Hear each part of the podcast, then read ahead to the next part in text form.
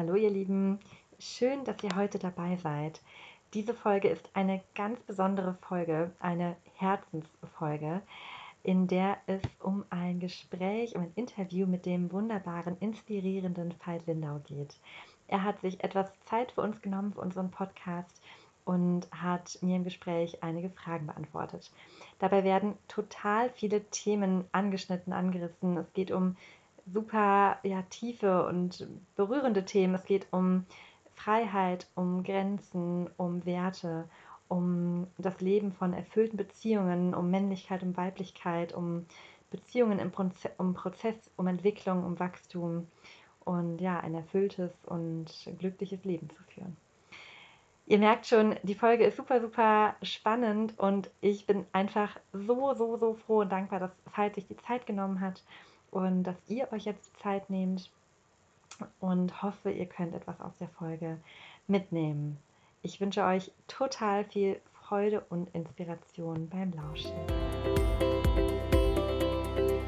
Herzlich willkommen bei Glücklich Verkopft, dem Podcast mit drei Kölner Psychologinnen auf der Couch. Hier kriegst du Input und Inspiration aus der Psychologie, um dein Leben und dich selbst besser zu verstehen. Und nebenbei noch glücklicher zu werden.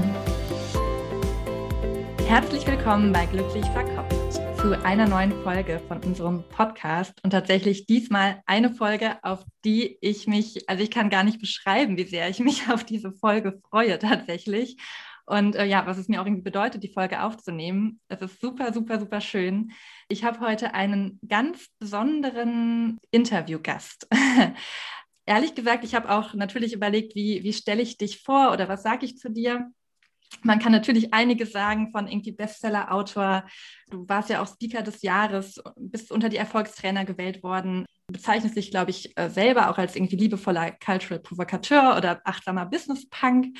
Und ähm, ja, hast eine super große Community auch, bist Unternehmensleiter mit irgendwie über 13.000 Mitgliedern und so weiter. Also man kann ganz, ganz viel über dich sagen und trotzdem habe ich immer das Gefühl, dass irgendwie so Begriffe dir oder generell einem Menschen nicht richtig gerecht werden. Ich würde einfach auch mal so fragen, ja, also erstmal herzlich willkommen, Veit Lindau und schön, dass du da bist. Und ja, wie würdest du dich vorstellen? Also wer, wer bist du? Ja, erstmal ganz, ganz vielen Dank für die Einladung. Ich habe mich da echt gefreut. Ich finde übrigens den Titel von eurem Podcast super cool. Mhm. Ähm, wie wie stelle ich mich vor? Also alles, was du auf, aufgezählt hast, ähm, das sind ja alles nur äh, Äußerlichkeiten. Also ich sage so und ich meine so, ich bin ein stinknormaler Mensch. Äh, und was mich vielleicht besonders macht, ist, dass ich also im Grund, seitdem ich in der Pubertät bin, sehr tief verbunden bin mit der Tatsache, dass unser Leben un unglaublich kostbar und endlich ist. Und äh, mich, mich drängt es, dieses Leben erstmal für mich selbst voll zu kosten, voll zu nehmen und gleichzeitig äh, möglichst viele Menschen daran zu inspirieren und zu ermutigen. Also das ist eigentlich ein, ein lebendiger Prozess, der sehr, sehr viel Spaß am Leben und am Lernen hat. Ja, ja, cool. Also danke dir auf jeden Fall dafür schon mal. Und ähm, ja, also da kann ich auf jeden Fall mitgehen. Also das Menschen inspirieren ähm, finde ich einfach auch super, super schön. Und ja, bin auch durch dich schon einfach total viel inspiriert worden. Ich würde dir eine Frage vielleicht stellen, die ich tatsächlich ähm, super gerne Menschen stelle, auch einfach, egal ob jetzt irgendwie guten Freunden oder auch neuen Bekannten.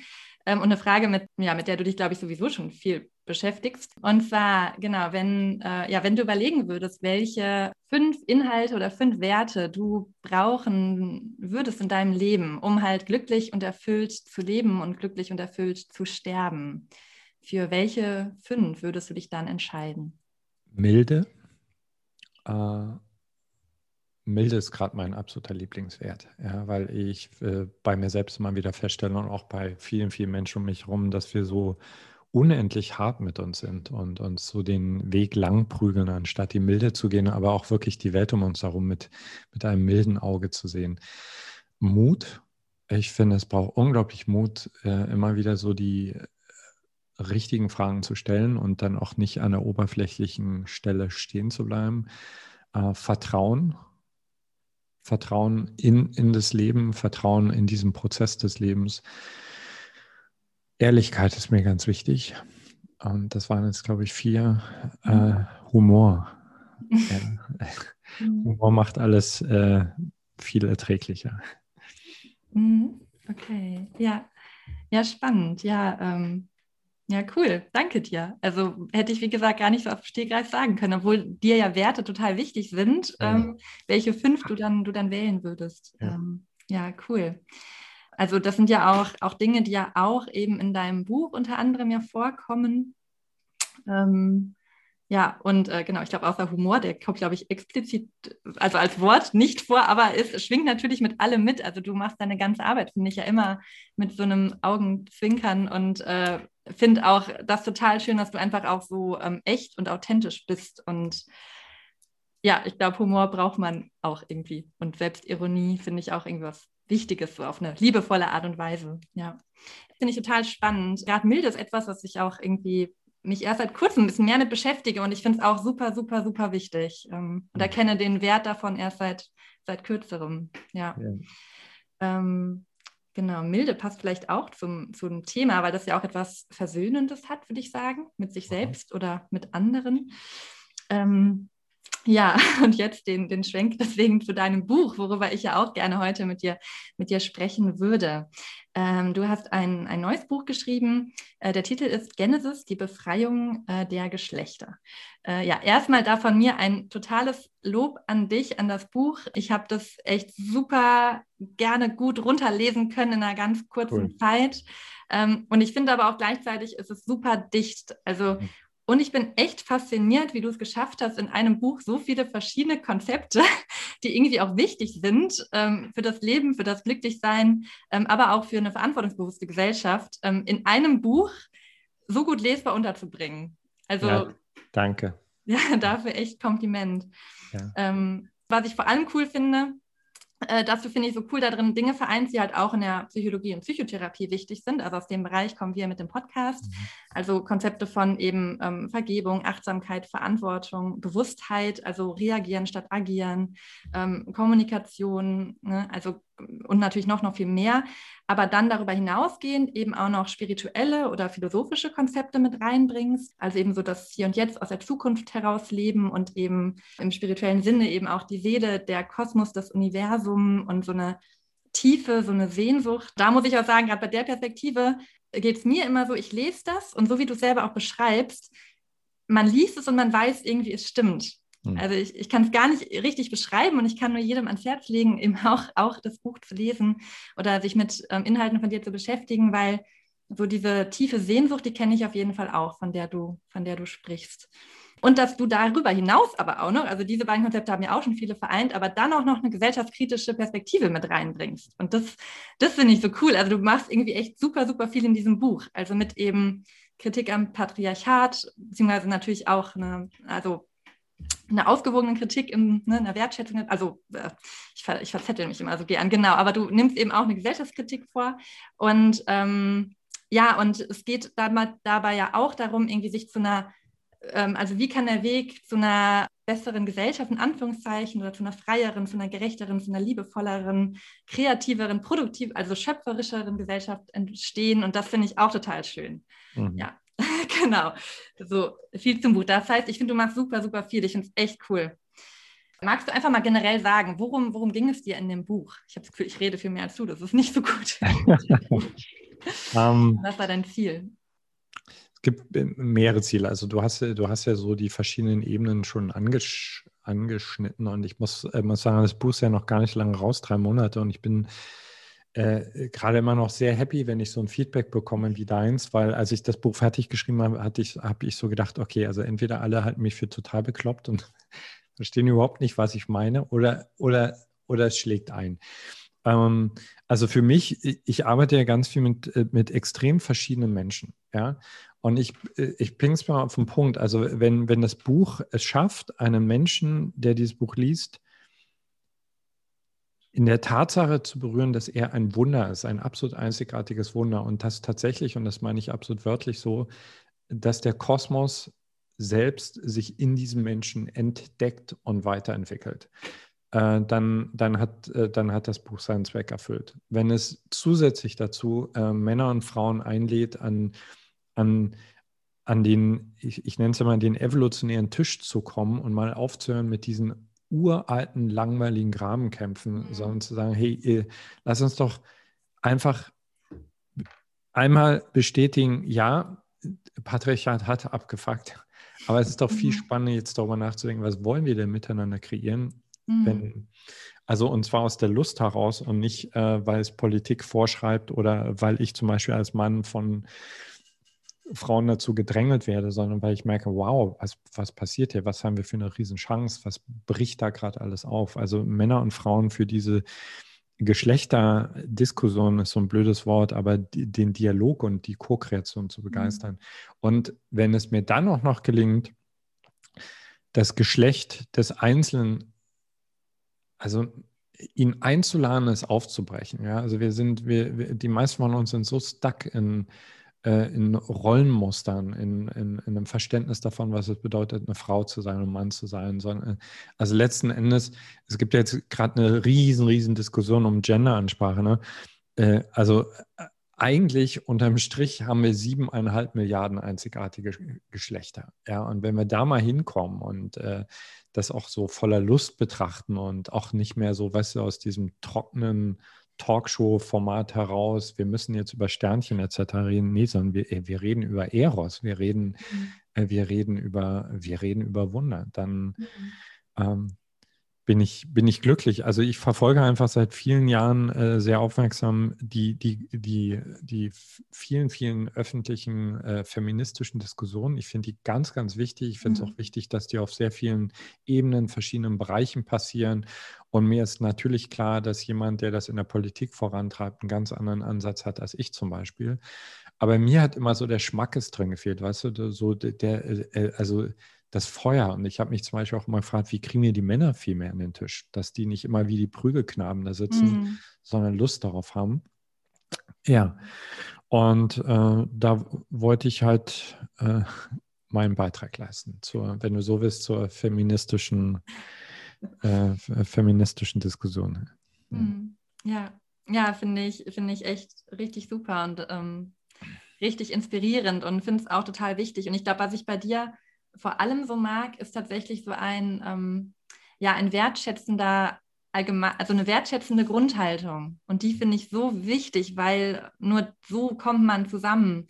Und dass man die Wunden von beiden Geschlechtern ähm, anerkennt, also die Wunden von Frauen, die so auf der Hand liegen, die zum Glück ja auch immer mehr zutage irgendwie offen aufgesprochen werden, aber eben auch die Wunden der Männer, so ja. in Anführungszeichen. Und das, und was ich auch so schön finde, ist dieser, dieser Ausblick eben eigentlich profitieren dann beide. Und das ist so das Wichtige. Ne? Also beide können voneinander lernen und im Idealfall miteinander wachsen und äh, neu erschaffen und ja. Genau, weil wenn du jetzt, also so der Grundtenor, finde ich, ist jetzt häufig so ein bisschen wie in der Schulklasse, so nach dem Motto, wir müssen hier was lernen. Äh, ganz oft äh, ist der Mann eine schwarze Schaf in der ganzen Geschichte. Es geht viel darum, dass wir Privilegien loslassen müssen, was definitiv der Fall ist. Aber solange wir uns darauf konzentrieren, was wir, was wir verlieren dadurch, mhm. äh, geht total verloren, was mhm. wir gewinnen. Ja, mhm. also der, äh, Männer, wenn die erstmal realisieren werden, was sie selbst verloren haben in diesen mhm. letzten 10.000 Jahren, dann werden sie die paar Privilegien, die wir haben, also äh, freiwillig über Bord werfen, weil sie einfach extrem mhm. viel davon profitieren. Mhm. Ja. ja. Ja, ja, nochmal, um das auf das Buch zurückzubekommen, du hast ja gerade mhm. schon ähm, Eros angesprochen. Also du beschreibst in dem Buch ja zwei Konzepte, Eros und äh, Logos. Ich glaube, so im weitesten Sinne angelehnt sind ja auch an Platon und die griechische Philosophie und dann aber, glaube ich, von den Begrifflichkeiten auch an Ken Wilber, glaube ich, in Eros, Kosmos, mhm. Logos ist, glaube ich, ja das Buch. Und ja, ich finde das super, super spannend.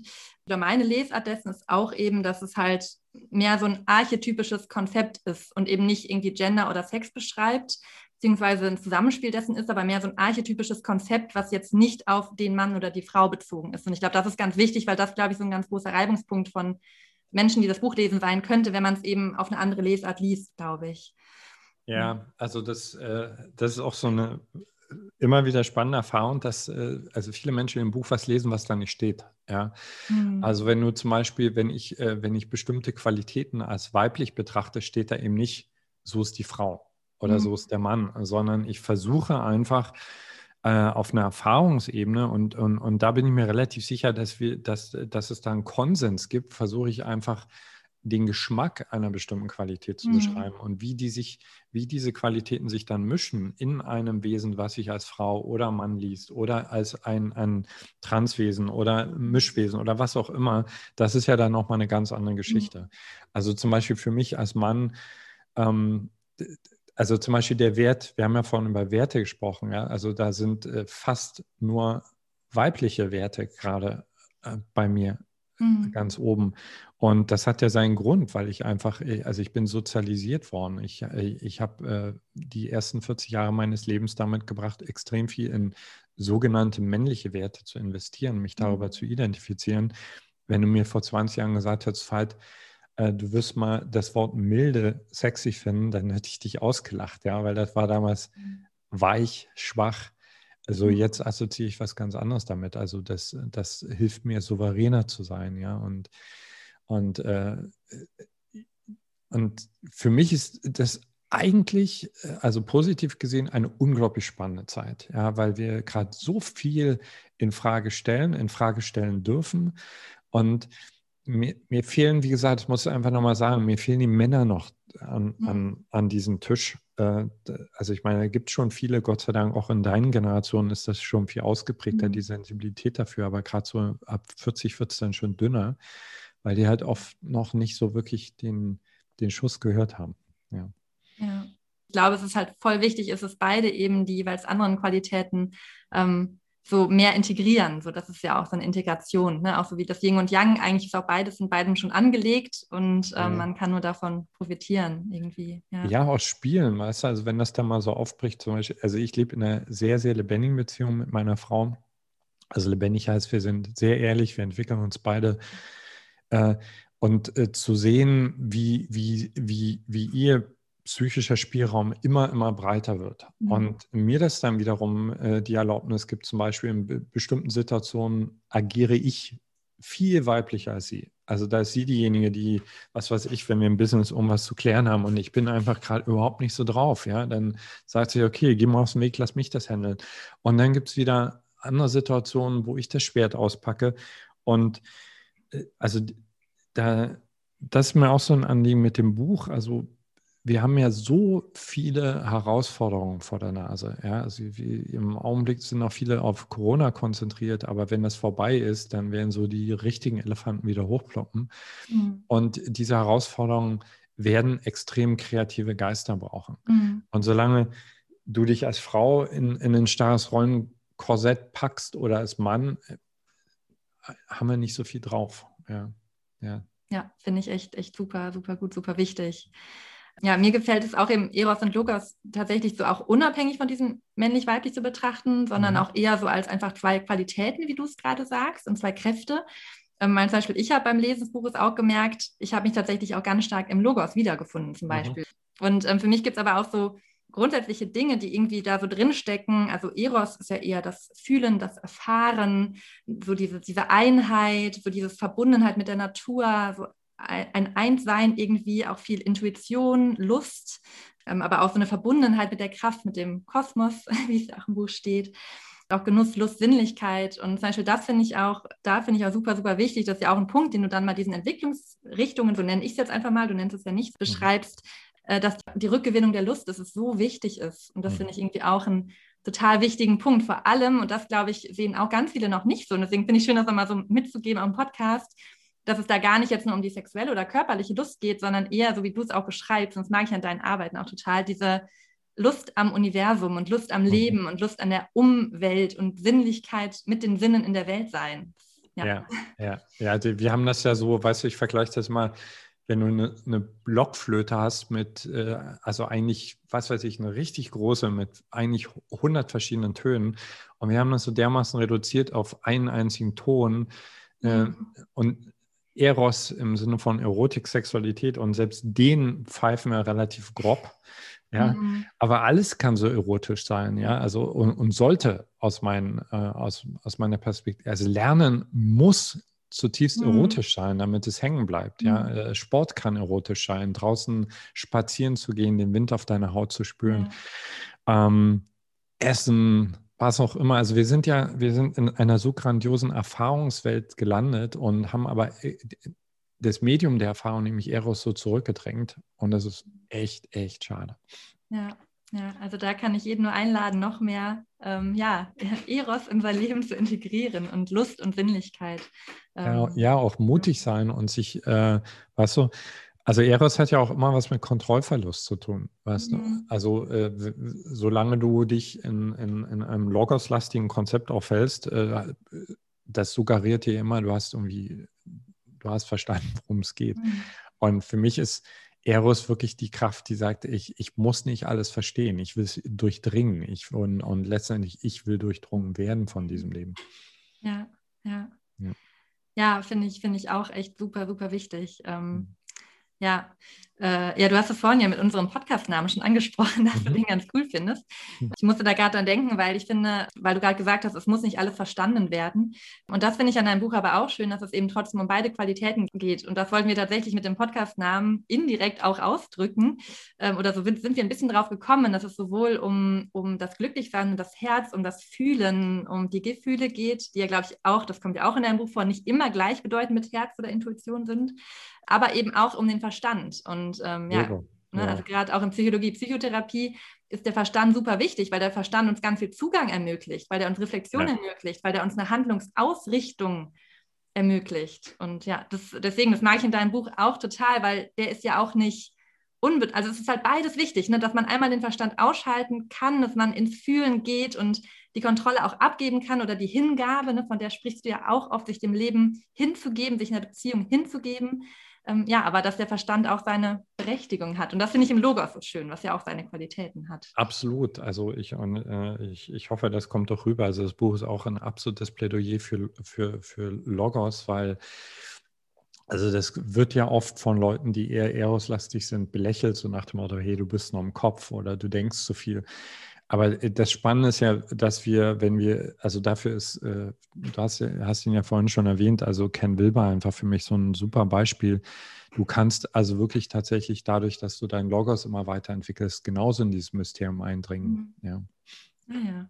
Ja, finde ich super spannend. Äh, mhm. Ja, weil da, darauf bezieht sich unser, unser Titel ja auch ein bisschen, dass natürlich ja. viele Menschen, dass gerade Menschen, die sich viel mit Reflexion beschäftigen, dass die, glaube ich, ein oft zu hören bekommen haben, du bist zu verkopft oder du denkst ja. zu viel nach. Und ja.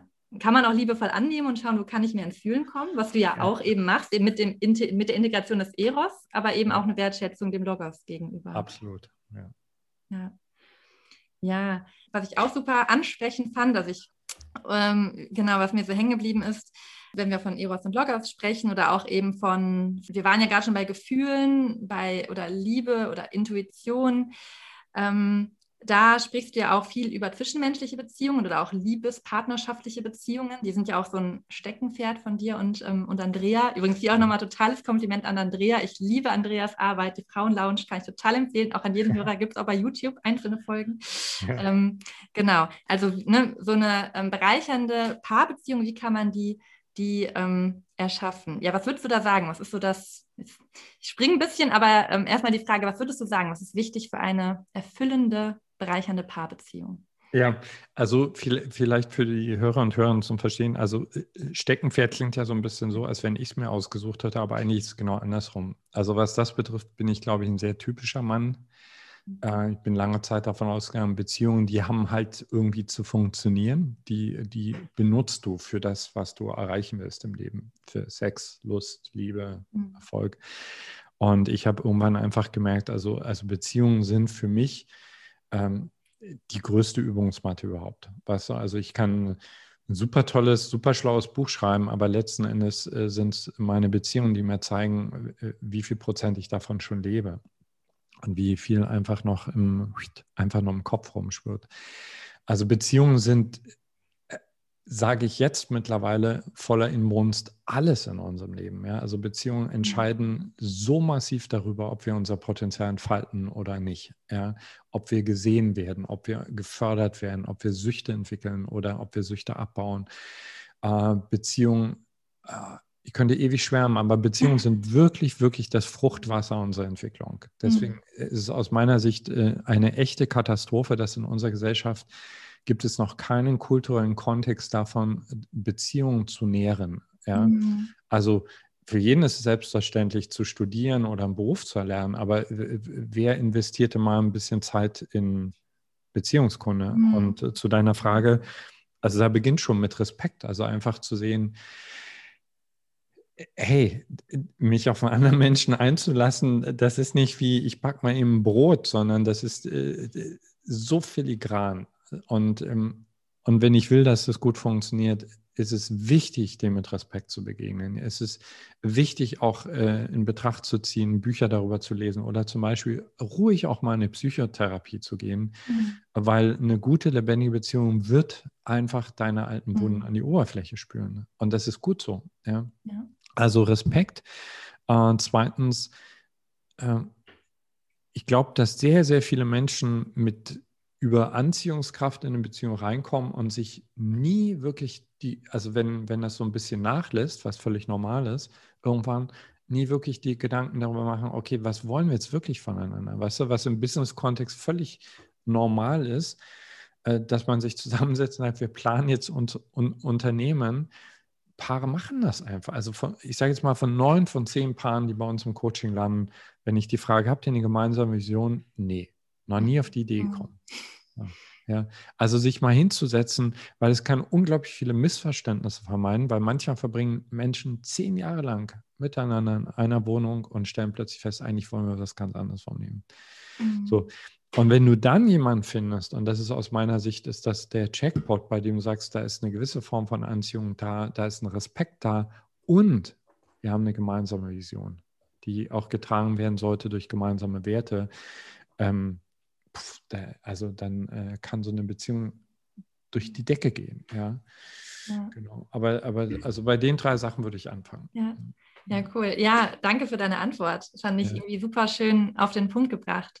Und auch nochmal, weil du jetzt, also es bezieht sich ja auch wieder auf Eros und Logos eigentlich, ne? Ja. weil das ist einmal so die Liebe und vielleicht auch die Anziehung und die Leidenschaft. Ähm, aber es ist auch der Respekt und nicht nur der Respekt vor dem anderen, sondern fast für mich steht fast noch an höherer Stelle der Respekt für mich selbst. Absolut, ja. Genau, und auch das mit der Vision, die man teilt und die Werte, die man teilt. Ähm, und das ist ja auch was, was man dann ja auch ein bisschen, wo vielleicht auch der Logos wieder mit reinspielt, der ja auch das Erobern, das kreative Ausfalten ja auch ist und die Visionen verfolgen. Ähm, das finde ich auch so, so wichtig und merke auch, dass, also ich erlebe auch viele Paare, die, glaube ich, sich diese Frage gar nicht stellen. Vielleicht weder für sich individuell und auch nicht im Kollektiv. So. Ja, also wir haben es einfach, erstens haben wir es simpel nicht gelernt. Und zweitens, ich glaube, dass unser Unterbewusstsein ganz genau weiß, dass diese Fragen äh, auch zu Konflikten führen können. Mhm. Ja, so, ähm, ja, was ist denn, wenn du als Frau ganz bestimmte Werte hast und du haust die nie wirklich kristallklar auf den Tisch also, mhm. also, und sagst, pass auf, das ist mir echt wichtig ähm, dann wird es so ein bisschen so Muschipupu, weißt du, du fühlst dich vielleicht mhm. unglücklich, traurig, frustriert, aber du kannst nie so richtig sagen, was ist es eigentlich. Aber wenn du anfängst für eine Beziehung, und das klingt jetzt vielleicht erstmal unromantisch, bestimmte Parameter aufzusetzen, woran messen wir denn beide, dass es eine gute Beziehung ist, mhm. äh, dann dann, dann werden die Dinge plötzlich offensichtlich. Und dafür schätze ich zum mhm. Beispiel Logos total. Äh, mhm. Weil Logos ist die Kraft, die sagt, stopp. Ja, mhm. ja, wir erzählen uns seit Jahren, dass wir uns lieben, aber was bedeutet das eigentlich konkret? Mhm. Ja, fördern wir noch unsere Entwicklung gegenseitig? Mhm. Äh, wann haben wir das letzte Mal Sex gehabt? Äh, was ist mit Gleichberechtigung? Ist ein mhm. ultra, ultra heißes Thema. Selbst in Beziehungen, äh, also in denen mache ich immer wieder die Erfahrung, Menschen äh, zum Beispiel sich spirituell äh, schon mit, viel mit Meditation beschäftigt haben, etc. Dennoch landen ganz viele von uns in diesen alten, ausgefahrenen Bahnen, weißt du, und, und dafür immer mal wieder innezuhalten, zu gucken, okay, also Andrea und ich, wir haben zum Beispiel ein Ritual, wir sind jetzt seit 28 Jahren zusammen, also wir, wir lösen unsere Beziehung immer an unserem Hochzeitstag auf, mhm. äh, gehen für einen Tag auseinander, weil wir sagen, wir wollen es nicht selbstverständlich nehmen und ziehen Resümee, dann kommen wir wieder zusammen, dann sagt jeder von uns, okay, pass auf, das war echt cool, das oh nee, das nervt mich etc. Mhm. Bist du bereit, mit mir ein Jahr weiterzugehen? Wenn ja, was brauchst du dafür? Mhm. Also wir sind auch, ja. wir sind nicht nur ein Liebespaar, sondern wir sind auch, wir, wir nennen es immer, wir sind evolutionäre Dienstleistungsunternehmen füreinander. Ah. Ja. Also wenn, ja. weißt du, wenn ich mal äh, richtig alt bin und äh, so dieser letzte, der letzte Moment zwischen Andrea und mir gekommen sein wird, dann möchte ich nicht einfach nur das Gefühl haben, ich, ich habe sie ähm, benutzt und es war eine coole Zeit, sondern ich möchte das Gefühl haben, ich habe ihre Seele in ihrer Entfaltung unterstützt. Und dafür brauchst du Logos. Ja, ah, schön. Das wusste ich noch ja. gar nicht, dass ihr das so mit diesem Ritual handhabt. Ja, wir haben irgendwann, weißt du, wir haben ja also die ersten sieben Jahre gar nicht über das Heirat nachgedacht und äh, dann kam das bei beiden von uns in einem Meditationsretreat ganz klar an. Und dann haben wir nach zwei Jahren Hochzeit äh, gemerkt, okay, irgendwas fängt an, den anderen selbstverständlich zu nehmen und so ein bisschen einzupennen. Und äh, dem wollten wir einfach entgegenwirken. Ja. Cool. Das finde also find ich super inspirierend, ja. weil ich ja. auch das irgendwie an einer, an einer lebendigen Liebe sehr, sehr, sehr wichtig finde, die freie Entscheidung füreinander, die ja eigentlich auch immer im Prozess ist und Absolut. nicht selbstverständlich zu nehmen. Ja. Was ich auch irgendwann super wichtig auch in deinem Buch finde, ähm, ich gucke hier gerade auf meine Notizen. Ja, weil es da ja auch, das ist, glaube ich, eine Entwicklungsrichtung, die du auch für Eros hast, ähm, wenn du von dem Schwert sprichst. Dass es auch mhm. wichtig ist, das Schwert in die Beziehung mit einzubringen. Und ähm, das meinte ich ja vorhin auch schon mal so ein bisschen mit dem, dass ich den Respekt eben auch für sich selber sehr, sehr wichtig finde. Ja. Und ähm, eben auch die eigenen Werte. Ne? Oder auch da, weil wir gerade oft die, über die Werte auch in der Beziehung gesprochen haben. Ich kann auch, auch an die Podcast-Hörerinnen auch euch einladen, schreibt vielleicht mal eure Werte auch für euch selber auf Vielleicht mhm. auch im Stillen, ne, das empfiehlst du ja auch total, so das in die Stille gehen, in der Meditation ja. oder einfach weggehen, ist ja so wichtig. Dann die Werte mal aufzuschreiben und eure Vision für euer Leben. Das ist ja auch eine Frage, die du stellst, was wollt ihr wirklich in eurem Leben? Und erstmal für euch selber und dann gucken, wie passt es mit dem Partner. Und auch da, wie du sagst, Mut, dass man sich auch traut, das auch zu thematisieren. Und das heißt ja nicht, dass die Beziehung nicht mehr funktioniert, aber dass man vielleicht sich weiterentwickeln kann. Genau. Also, wenn, wenn, ich dazu eins sagen darf, was ja. ganz wichtig ist, also wenn, wenn, wenn ihr dann wieder zusammenkommt, äh, keinen Schreck kriegen, wenn die Visionen erstmal komplett unterschiedlich mhm. klingen. Ja, weil, also erstens, das macht ja auch eine lebendige Beziehung aus, dass man letzten Endes zwei Visionen in eine größere Vision mhm. merchen kann, also in der beide ihre Erfüllung erfahren. Und gleichzeitig ist unsere Erfahrung, also Menschen definieren Werte ganz anders. Ja, also zum Beispiel, äh, als Andrea und ich zum ersten Mal so eine Visionsarbeit gemacht haben, stand bei ihr total im Vordergrund Verbundenheit, Treue etc. Bei mir stand Freiheit, Erfolg. So. Und äh, wir haben erstmal beide voll Stress gekriegt. Also ich habe ihre Vision gelesen und dachte, fuck, fuck, das klingt wie Gefängnis. Und sie hat meine gelesen und dachte, was ist das für ein Hallodri? Ähm, und dann haben wir uns hingesetzt und darüber gesprochen, was meinst du eigentlich mit Freiheit? Ja, was meinst du mit Verbundenheit? Und haben gemerkt, dass sich das, äh, das gar nicht ausschließt. Und natürlich brauchst Kreativität. Mhm. Und ganz häufig kommt dann, also so diese, diese, dieses alte Konzept, was wir haben von Kleinfamilien, das äh, das ist meist zu starr dafür. Ja, also mhm. wir, wir, wir brauchen andere Leute und ich rede jetzt äh, gerade noch nicht von, was weiß ich, von freier Sexualität. Also wir leben zum Beispiel monogam, aber Austausch nach außen, äh, also äh, Rollenverteilung nach außen etc. Also man muss einfach kreativ sein, will ich mhm. sagen, um um äh, zwei lebendige Menschen mit äh, ihren Wertelisten, mit ihren Visionen wirklich in, in einen gemeinsamen geistigen Raum zu bringen. Die, die Selbstliebe ist, finde ich, dafür auch einfach sehr, sehr wichtig, weil man Absolut. dadurch dann erst ne, frei, also wenn man nämlich Erwartungen an den Partner hat oder eben der muss mich glücklich machen, das macht dann eigentlich wirklich frei. Und dann, glaube ich, kann man gar nicht so frei werden, zu entscheiden, wie wollen wir weiterleben und welche Vision wollen wir leben. Ja, und gleichzeitig, weißt du, das, äh, ich werde immer wieder gefragt, ja, muss ich mich erst vollständig selbst lieben, um bereit zu sein für eine Beziehung? Also in meiner Erfahrung passiert das parallel, ja. ja. Und ich glaube, dass wir, also gerade so Leute, die, die, die sich schon so eine Weile psychospirituell weiterentwickelt haben, also häufig menschliche Beziehungen völlig überfrachten mit irgendwelchen mhm. riesen idealen Ansprüchen, die wir haben. Also eine Beziehung ist auch einfach menschlich. Also äh, Andrea und ich knallen uns auch heute noch manchmal Projektionen oder Bedürfnisse, Bedürftigkeiten um, um den Kopf. Es ist halt einfach nur wichtig, dass die Richtung stimmt und dass es adressiert werden kann. Mhm. Ja, ja. Dann ist der, dann kommt der Humor zum Tragen. Du? ja. ja. Ja, und die Bewusstheit dafür vielleicht auch. Exakt. Dass man genau. zumindest es dann, zumindest vielleicht auch danach oder im Prozess irgendwie erkennt, okay, das war jetzt irgendwie ein Ego-Thema von mir oder so. Und, ja. ja. Hm. Ja, ja, ähm, Deswegen ich das jetzt nochmal auch nochmal so angesprochen habe mit der Selbstliebe, dass ich da ein bisschen eine Gefahr drin sehe, oder da schreibst du auch manchmal oder sprichst du auch manchmal von, ähm, wann ist es Zeit zu gehen, dass es eine super schwierige Frage ist. Und ich habe schon das Gefühl, dass heute auch in der Gesellschaft, äh, merken wir auch in den Podcast-Anfragen, in den, die, also in den Themen, die uns Leute fragen, also irgendwie toxische Beziehungen wird immer wieder angefragt, etc. Ähm, und ich finde, es ist auch super, super wichtig, da auch dafür zu sensibilisieren. Es geht in der Beziehung schon auch immer darum, eben ähm, ja auch zu gucken, wo gehe ich über meine Grenzen und was sind meine Grenzen. Und das, deswegen finde ich diesen Punkt, den du schreibst, ähm, ja, bring das Schwert in die Beziehung mit ein, super, super, super wichtig.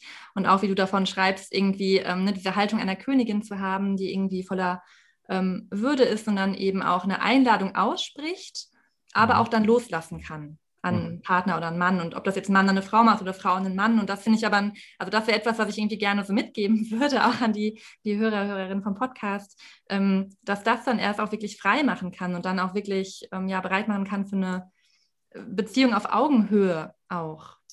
Mhm. Also äh, ich finde, eine, eine, eine, eine gute, lebendige Beziehung basiert interessanterweise ganz viel auf Nein. Mhm. Also auf so klare Neins. Also es fängt an mit der andere will, ich meine, es passiert ja, wir sind alle lebendig, der andere will, will dir einfach seine Wahrheit überstülpen, weil das natürlich bequemer wäre und dann so wach zu sagen, nee, sorry, ich habe an der Stelle einfach einen anderen Wert. Punkt. Nein. Oder nee, mhm. ich möchte in, ich möchte in unserer sexuellen Begegnung, ich möchte nicht so berührt werden. Nein, so.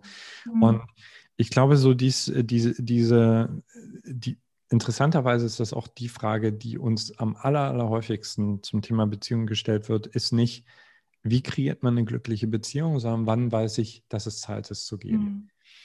Und ich glaube, dass es ganz, ganz viel damit zu tun hat, äh, dass wir uns nicht erlauben, im Vorfeld, bevor wir über diese existenzielle Frage nachdenken, erstmal überhaupt ganz ehrlich zu teilen, was will ich präzise und was will ich mhm. nicht. Weil dann brauchst du gar nicht so viel Mindfucken. Also wenn du in einer Beziehung anfängst, authentisch zu sein, mhm. äh, dann, äh, dann wird es so schnell offensichtlich, ob diese Beziehung Potenzial hat oder nicht. Mhm. Also dann brauchst du eben nicht in deinem Kopf zu entscheiden, weil ich glaube, das wissen alle, dass es gar nicht geht. Ja, also mhm. jeder von uns hat, glaube ich, schon mal versucht, eine Beziehung aus dem Kopf heraus zu beenden und dann bist du halt ein paar Wochen später bist du eh wieder drin gelandet. Ne? Mhm. Ja. Ich hatte gestern gerade so eine äh, interessante Begegnung mit meiner Tochter, die ist gerade wegen Corona hier, was total schön ist. Äh, die ist jetzt 30 und gestern war so ein Punkt, da hat sie nochmal, da ist so eine fette Eiterbeule aus, aus ihrer Vergangenheit mit mir geplatzt. Und ich musste echt auch erstmal schlucken, aber da hat sie voll das Schwert ausgepackt, ja, mhm. und äh, äh, was ihr wehgetan hat und so weiter. Und, und es war aber wunderschön zu sehen, was danach in ihr passiert ist, ja, weil es, es, es ging gar nicht darum, es wieder gut zu machen, sondern es ging darum, dass sie das Recht hat, dazu zu stehen, hey, das hat mich verletzt, das finde ich einfach nicht okay. Mhm. Und danach war wieder so, so eine Frische da, so eine Nähe zwischen uns. Mhm. Also gerade die Frauen, die das jetzt gerade hören, möchte ich ermutigen, weil ich glaube, dass gerade Frauen im patriarchalen Kontext extrem in die Richtung erzogen worden sind, dass Liebe bedeuten würde, dass du stillhältst, dass du wartest, dass du mhm. hoffst, dass du Ja sagst, dass du duldest. Und ehrlich gesagt, also ich, ich finde, dass Frauen unglaublich zäh sind im Hinnehmen. Ja? Und dass Frauen aber ganz häufig denken, wenn sie eine Grenze ziehen, dass das keine Liebe wäre. Ja. Das ist das, was ich mit Schwert meine. Das ist Liebe. Ja? Wenn du eine ja. saubere Grenze ziehst, gar nicht gegen den anderen, sondern für dich, erst dann erlaubst du dem anderen eigentlich auch in, in, in seine Größe zu kommen. Oder halt er verpisst sich. Aber solange wir in unseren Beziehungen diese, diese Grenzen nicht ziehen, sind wir, wir sind mitschuldig an den negativen äh, Gewohnheiten, die der andere mhm. entwickelt. Ja, mhm. also wenn, wenn du einen Mann zu Hause hast, der dich anbrüllt und du ziehst da keine Grenze, dann bist du tatsächlich, du kreierst dieses Verhalten mhm. einfach mit. Ja. ja finde ich auch einen total wichtigen Punkt, dass man so mit ja. der Schöpfer ist. Ne? Oder auch ja. also so das Thema, also ich muss einen Partner finden, keinen Partner finden. Ja. Oder ich gerate immer an die Falschen und ich mag es auch da total zu sensibilisieren dafür, ähm, ja, was ist denn dein Männerbild oder was ist dein Bild von Beziehungen? Ich glaube zum Beispiel, wenn du, wenn du als Frau oder als Mann, also wenn du die Wochen, Monate oder Jahre, die du im Single-Dasein verbringst, nutzt, um, um deine Werte klar zu formulieren mhm. Und eben nicht nur aufzuschreiben, sondern wirklich zu durchdringen, sie zu verstehen, mhm. dann bin ich mir hundertprozentig sicher, dass du im ersten Date äh, äh, springt mhm. dein Instinkt an. Ja? Und wenn du dann nicht auf, auf deinen biochemischen Cocktail reinfällst, der dir versucht einzureden, das wird schon und den kriegst du schon hin, sondern einfach nur hinguckst, einfach nur hinguckst und ja. ihn dein Gegenüber nicht an deine Hoffnung misst, sondern an dem, was dieser Mensch real macht, dann ja. glaube ich, dann, dann würden sich sehr, sehr, sehr, sehr viele, besonders Frauen, eine Menge unnötiger Beziehungserlebnisse ersparen. Das, das mhm. Tolle an Männern ist, dass Männer das meist, meist sehr klar und deutlich zeigen. Also Männer können sich bis auf ein paar raffinierte Exemplare nicht wirklich verstellen und du kriegst eigentlich ziemlich schnell mit. Also finde ich voll den wichtigen Abschnitt, dass man die Single-Zeit zum Beispiel auch gerade dazu nutzen kann, seine Werte klarer zu haben, genauso wie auch Beziehungserfahrungen. Also das habe ich auch gemerkt. Meine ja. Werte wurden, glaube ich, ja, das würde ich fast sagen, passt ja auch zu dem, was du vorhin gesagt hast. Meine Werte wurden hundertmal klarer in den Beziehungserfahrungen, Sequenzen, Dating-Erfahrungen, die ich gemacht habe. Ähm, und haben sich in der Single-Zeit dann nochmal so ein bisschen ver, verfeinert vielleicht und ge ge gesetz setzen können. Ja. Aber so richtig geboren, in Anführungszeichen, wurden die, glaube ich, durch den Beziehungserfahrungen und, und auch im Schmerz. Ne? Das ja. ist einfach so, ja. Ja, ja voll. Ähm, ja, finde ich echt, also finde ich super, super gut, super wichtig. Ja. Ähm, genau. Vielleicht da nochmal einen Punkt. Ähm, das ist tatsächlich eine Frage dazu passend, die ich noch aufgeschrieben habe. Und zwar angenommen, es passt ein bisschen auch zu dem, wie du sagst, nicht nur die Werte aufschreiben, sondern auch leben. Weil äh, ja da auch schon mal eine Frage ans Herangetreten ist von anderen Hörer, Hörerinnen. Ähm, ja, wie kann ich denn lernen, meine Werte, die habe ich für mich kristallisiert, wie kann ich die lernen, auch unter Stress oder auch in Versuchungen oder auch in, unter Bedrohung irgendwie aufrechtzuerhalten? Also gibt, kannst du da irgendwas vielleicht schwer zu beantworten, aber wie kann ich lernen, meine Werte wirklich zu verteidigen, eben auch mit einem Schwert dann? Mhm. Also was mir sehr geholfen hat, ist äh, zu verstehen, dass unser Gehirn quasi zwei Belohnungskreisläufe hat, so einen ganz kurzfristigen und langen. Mhm. Und wenn unser Wert bedroht wird, also ich bringe jetzt mal so einen Klassiker, äh, du bist ein harmoniebedürftiger Mensch, hast aber den Wert Ehrlichkeit. Mhm. Du bist jetzt in einem Gespräch und du weißt, eigentlich müsste ich jetzt was sagen. Ja? Weißt aber, okay, danach ist die Harmonie flöten. Es gibt Stress, Chaos, tut weh, vielleicht werde ich abgelehnt und so weiter. So, was unser Gehirn dann macht, erstmal, wenn es nicht trainiert ist, es guckt immer nur auf die kurzfristige, mhm. auf das kurzfristige Ergebnis. Und kurzfristig macht es total Sinn zu lügen. Ja? Mhm. Also kurzfristig erspare ich mir Schmerz und so weiter. Ich stopfe das einfach weg. Punkt. So, das ist einer der Hauptgründe, warum, äh, warum wir uns zum Beispiel, was unsere Umwelt betrifft, nicht schneller entwickeln, weil wir einfach kurzfristig denken und fühlen. So. Und wenn du spürst, du bist anfällig, einen Wert zu verraten, ist es einfach ganz wichtig, dass du, dass du dir Zeit nimmst und das kannst du auch erstmal im, im stillen Kämmerlein für dich alleine machen. Also äh, wirklich in eine Visualisierung reinzugehen, wo du dir vorstellst, wie dein Leben aussehen wird in 10 bis 20 Jahren, wenn du diesen Wert, in dem Fall jetzt Ehrlichkeit, immer und immer und immer wieder verrätst. So, und das Ding musst du mhm. dir reinziehen, bis dir kurz übel mhm. wird. Mhm. Ja? So, also ich habe, ich komme aus einem Haushalt, also mir ist Ehrlichkeit nicht beigebracht worden, sondern bei uns war es so üb üblich, so ein bisschen zu mauscheln, hinterm Rücken, Klapperhalten und so weiter. Und ich habe irgendwann mit 20 Mal, fuck, äh, also erstens langweilen mich Beziehungen, die nicht ehrlich sind. Äh, zweitens merke ich irgendwie, ich fühle mich total eingesperrt, aber ich habe Angst gehabt. Und dann habe ich mich hingesetzt, ich habe mir einfach vorgestellt, wie ich in 20 Jahren, also der totale Loser sein werde, mich hassen werde, äh, nichts auf die Reihe gekriegt haben werde. Also du, du, musst, du musst dein Gehirn voll aktivieren und dir klar machen, okay, was ist die langfristige Konsequenz? Wenn ich jetzt in diesem Gespräch die Klappe halte, werde ich in 20 Jahren mir nicht mehr im Spiegel in die Augen schauen können. So. Und dieser Schmerz der wird dich sehr wahrscheinlich da mobilisieren. Mhm. So, das, das ist das Einzige, was mir hilft, weil Fakt ist, äh, das ist ja das Problem an Werten. Also wirklich zu Werten stehen heißt, dein Leben wird auch unbequem. Es ist ja. einfacher, keine Werte zu haben. ja. ja. Dann kannst du immer sagen, oh, oh, tut mir leid, äh, es war mir nicht klar, es passiert, Mhm. die anderen sind schuld. Aber wenn du Werte hast, äh, eckst du einfach an. Ja? Ja. Selbst mit deinen Liebsten.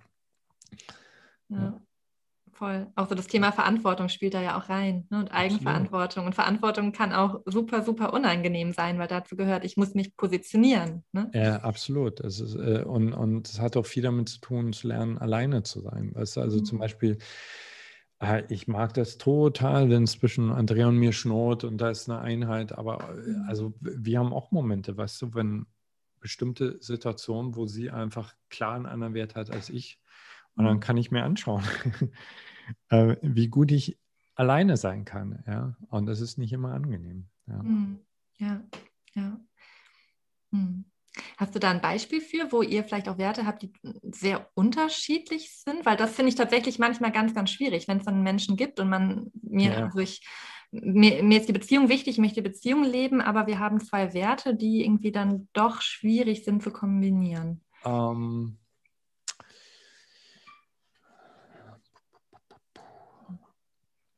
also zum Beispiel ist äh, Andrea ein, ein äh, viel, viel, viel sozialerer Mensch als ich. Ja, also ich bin zum Beispiel, das denken viele nicht, weil ich so viel vor der Kamera oder auf der Bühne stehe, aber ich bin eigentlich, bin ich wie so ein äh, Eremit. Ja, Mhm. so, also ich brauche auch gar nicht so viel Kontakt. So, Mhm. ich gehe raus, mache meine Arbeit, liebe ich total oder so einen Podcast mag ich ganz Mhm. Und dann reicht das. Also Andrea könnte permanent mit tausend Menschen umgeben sein, ja, und so und, und das führt natürlich manchmal zu Konflikten in unserer Beziehung, ja, also das, äh, was weiß ich, also dass sie sich mehr Kontakt, mehr Gespräch mit mir wünscht, ich weniger, ich mehr Rückzug etc. So, das ist zum Beispiel ein, ein Wert. Ja. Ja. Ja, Vielleicht noch ein Wert, der sich nicht komplett ausschließt, wo man ja schon noch sich aufeinander zubewegen kann. Ne? Das ist vielleicht das Schöne. Oder halt eine dritte Lösung finden kann. Das ist ja auch das, worum es Ja. häufig geht, eine Synthese zu finden. Exakt, also das ist zum Beispiel ein Beispiel zu dem, was ich vorhin gesagt habe, äh, warum Kleinfamilien so begrenzt sind. Also wenn Andrea und ich wirklich nur alleine mit uns, auf uns bezogen leben würden, wir sagen immer im Scherz, dann hätte sie wahrscheinlich, hätte sie mich irgendwann im Frust schon erschlagen. So, Mhm. ja. So. Aber wir haben unsere Beziehung immer begriffen als wie so eine Kernzelle, die gleichzeitig verbunden ist mit einem ganz, ganz großen Netzwerk. Und das heißt, also alles, was Andrea mit mir nicht lieben kann, holt sie sich einfach woanders, was Mhm. unsere Beziehung wieder total entlastet und dann gleichzeitig die Momente, wenn wir zusammenkommen, also wirklich ganz kostbar machen. Mhm. Und Das ist jetzt nur ein Beispiel dafür, dass wie wichtig das ist, also gerade wenn Wertekonflikte da sind, also der Klassiker zum Beispiel, der eine sagt, ich will freie Sexualität, der andere Mhm. Treue. Unser Gehirn sagt dann erstmal, es geht gar nicht, geht Mhm. überhaupt nicht zusammen. Ja? Und dann ist, wenn dir der andere wichtig ist, wirst du einfach irgendeine Lösung finden müssen. Ja? Und meist sieht die Lösung so aus, dass einer dann ganz auf seinen Wert verzichtet Mhm. und sich für den anderen opfert. Aber viel spannender ist es einfach mal in dieser Spannung stehen zu bleiben und, äh, und äh, euch zu fragen, okay, vielleicht gibt es eine Lösung, auf die wir noch gar nicht gekommen sind. Mhm. Ja, ja, finde ich auch einen guten Punkt. Ja. Also ich erlebe das auch in beide Richtungen, dass einer immer ganz auf den Wert verzichtet. Und Mhm. da finde ich auch immer super, wenn man, wenn man es eben schafft, eine Lösung zu schaffen, die beides integriert, ne, dass man vielleicht sich überhaupt fragt, was ist denn Sexualität zum Beispiel für mich, was mir wichtig, ne? Vielleicht schließt sich das gar nicht aus, eine monogame Beziehung zu führen und trotzdem ähm, das zu bekommen, was man sich eigentlich vielleicht Inspiration oder so, dass man sich von einer offenen Beziehung verspricht oder umgekehrt Mhm. ähm, ne, eine offene Beziehung zu führen und trotzdem Verbindung und Einheit zu spüren. Ne? Also es geht da ja auch, was die Begriffe überhaupt. Aber ich finde eben auch wichtig, dass man trotzdem guckt, was möchte ich leben und dann eben sich, also da wieder seine Grenzen auch klar hat und eben nichts macht, was man nicht möchte und nichts leben lebt, was man nicht möchte, weil sonst es gibt vielleicht Partner, wo es dann vielleicht auch doch eben von Werten oder Visionen auch besser passen kann. Ja, was natürlich eine super schwierige Frage. Ja.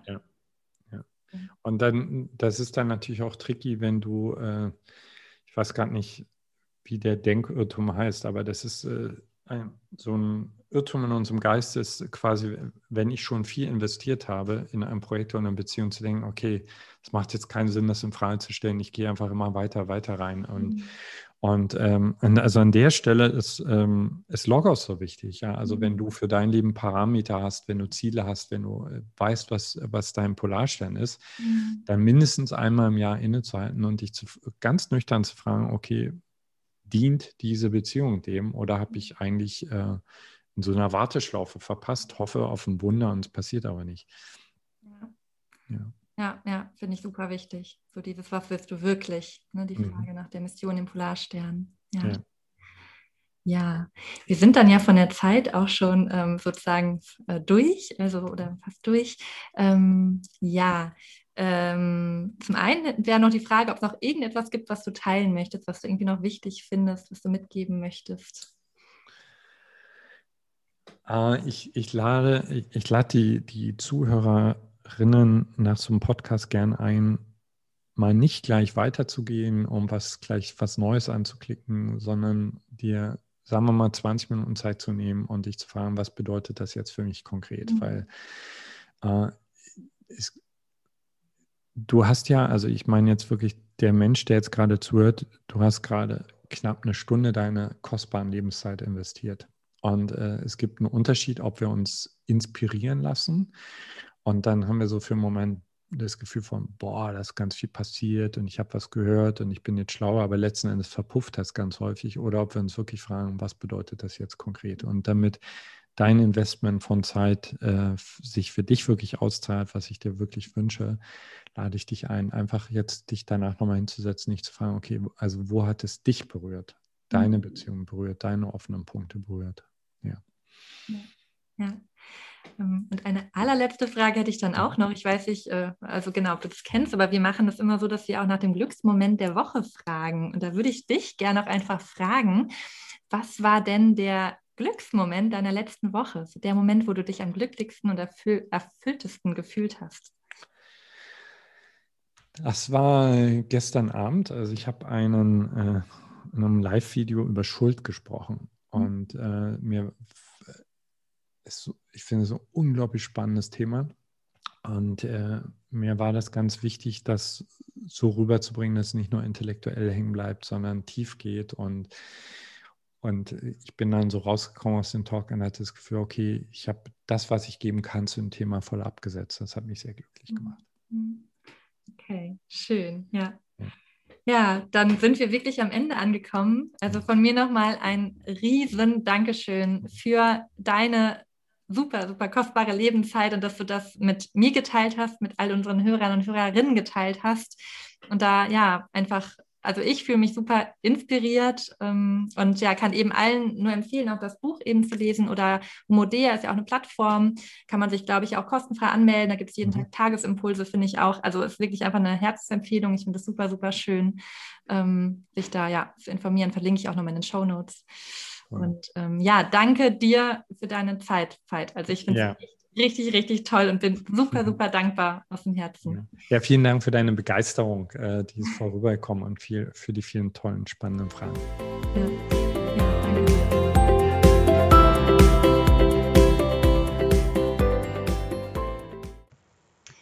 Ja, ihr Lieben, das war's schon mit der Folge.